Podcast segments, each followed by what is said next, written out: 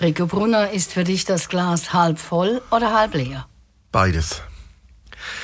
Denn je nach Situation sehe ich die Dinge sehr positiv und je nach Situation weniger. Ich glaube, für mich ist es etwas sehr Natürliches, nicht immer das Glas halb voll oder halb leer zu sehen, weil je nach Situation, wo man drin ist, kann man nicht anders, als dass man es halb leer sieht. Für mich geht es dann mehr darum, wie gehe ich damit um, wenn das Glas mal halb leer ist. Wie verhält sich ein Mensch, der vertrauensvoll durchs Leben geht? Ein Mensch, der vertrauensvoll durchs Leben geht, der geht mit Rückschlägen entspannter um. Der geht mit Niederlagen entspannter um und weiß, dass nach jeder Niederlage eine Gelegenheit kommt, wieder weiterzukommen und auch zu gewinnen. Und wenn man jetzt eben sich eher als Verlierer fühlt, also das Glas halb leer ist, tendenziell eher, was macht das mit einem? Wenn das Glas immer halb leer ist, das kostet sehr viel Kraft. Das nagt am Selbstvertrauen, am Selbstbewusstsein. Das bewirkt auch, dass man nicht mehr eine so starke Perspektive hat und dass man dadurch dann auch sehr viel Kraft verliert und dann im Gegensatz, wenn das Glas äh, halb voll ist, hat man ja ist man entspannt und geht mit Kraft durchs Leben. Und wenn es halb leer ist, dann ist man angespannt und geht eigentlich mit wenig Stärke durchs Leben. Und was sind hier für dich mögliche Gründe dafür?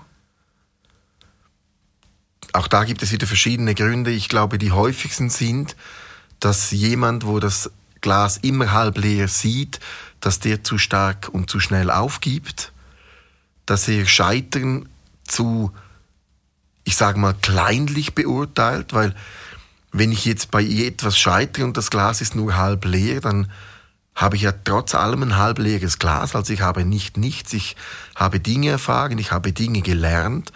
Und somit kann man sagen, ich würde sogar sagen, lieber ein halb leeres als ein leeres Glas. Und ich glaube, Menschen, die ein halb volles Glas sehen, die versuchen mehr mit dem, was sie haben, etwas zu machen. Und Leute, die ein halb leeres Glas sehen, die sehen das, was sie haben, eigentlich nicht und bewerten es am Schluss eigentlich zu wenig gut. Und das ist das, was denn das Glas halb leer macht. Weil faktisch ist ja, ob man es halb leer oder halb voll sieht, es hat gleich viel Wasser drin.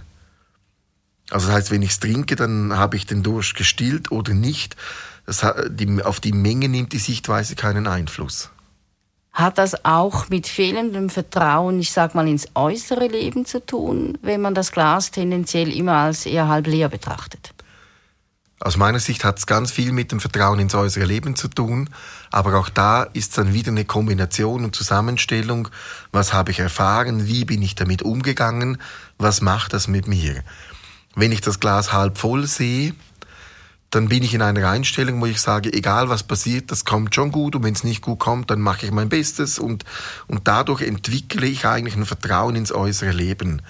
Vertrauen ins äußere Leben zu haben, heißt für mich eigentlich nicht, dass ich in dem Sinn die Einstellung habe, es kommt immer alles gut, sondern mehr, dass ich die Einstellung habe, egal was passiert, ich gebe mein Bestes und bringe dann schon irgendwie eine gute Situation hin, vielleicht nicht immer auf den ersten Moment.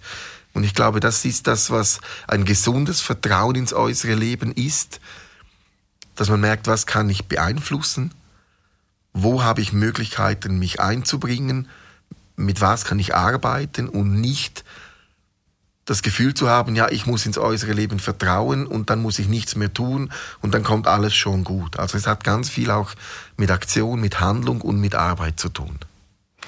Wenn jetzt jemand das nicht hat, hat so jemand auch Mühe, Vertrauen zu seinen Mitmenschen aufzubauen?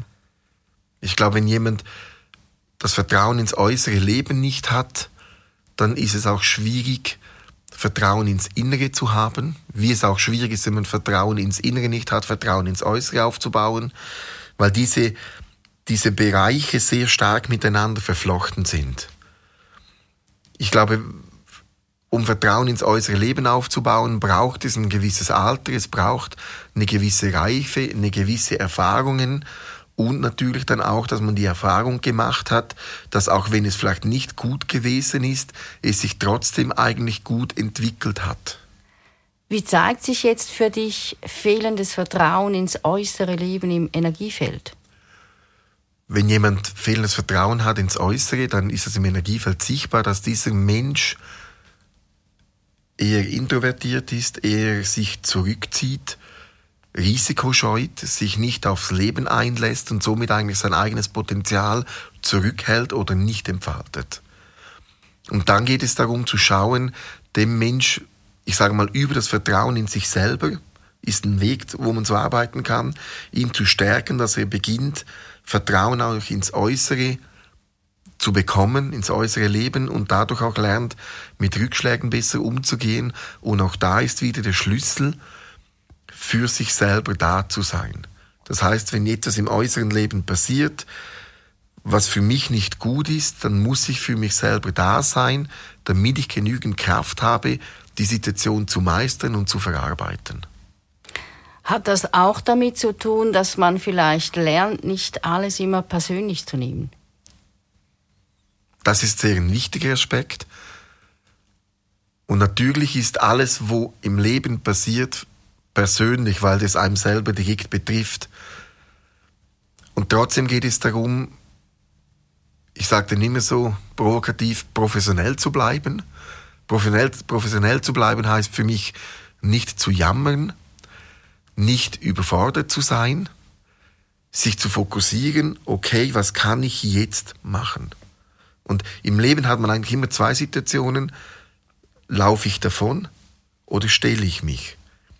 Dass man das kann, braucht es verschiedene Stärken, aber wenn man sich beginnt, dem Ganzen zu stellen, dann läuft man nicht mehr dem Leben davon, man baut so den Zugang, das Vertrauen in das äußere Leben auf und das hilft dann eigentlich, stabiler und stärker zu werden. Und was sind hier jetzt die wichtigsten Dinge, woran du arbeitest, wenn du so eine Situation antriffst bei einem Klienten? Vom ist immer jeder Mensch ist unterschiedlich, das ist klar. Aber da geht es wirklich darum, eine Widerstandsfähigkeit aufzubauen, dass man mit äußeren Ereignissen besser umgehen kann, diese besser verarbeiten kann, dass man dadurch weniger überfordert wird, damit man das Vertrauen ins eigene Handeln aufbauen kann, weil man von den Erlebnissen nicht, ich sage mal, zu Boden gedrückt wird. Kannst du abschließend Tipps und Tricks geben, wie jemand vertrauensvoll durchs Leben gehen kann? Ich glaube, das Wichtigste, wenn man vertrauensvoll durchs Leben gehen will, Vertrauen ins äußere Leben haben möchte, dann ist es wichtig zu erkennen und dazu zu stehen, dass einem im Leben immer wieder viel passieren wird. Man macht sehr viele Fehler, man wird verletzt werden, man wird überfordert sein. Und wenn man das nicht persönlich nimmt, indem dass man sagt, das ist normal, das passiert, wenn ich lebe, ich kann, wenn, wenn, ich da, wenn ich nicht lebe, passiert es mir nicht. Also, wenn ich lebe, passiert es mir. Ich kann nichts dagegen tun, außer dass ich lerne, wie muss ich mich in der Situation verhalten, wie muss ich mit der Situation umgehen und dann lernen, mit äußeren Dingen umzugehen. Und wenn man das macht, dann beginnt man Vertrauen ins äußere Leben aufzubauen, weil man gelernt hat, damit umzugehen.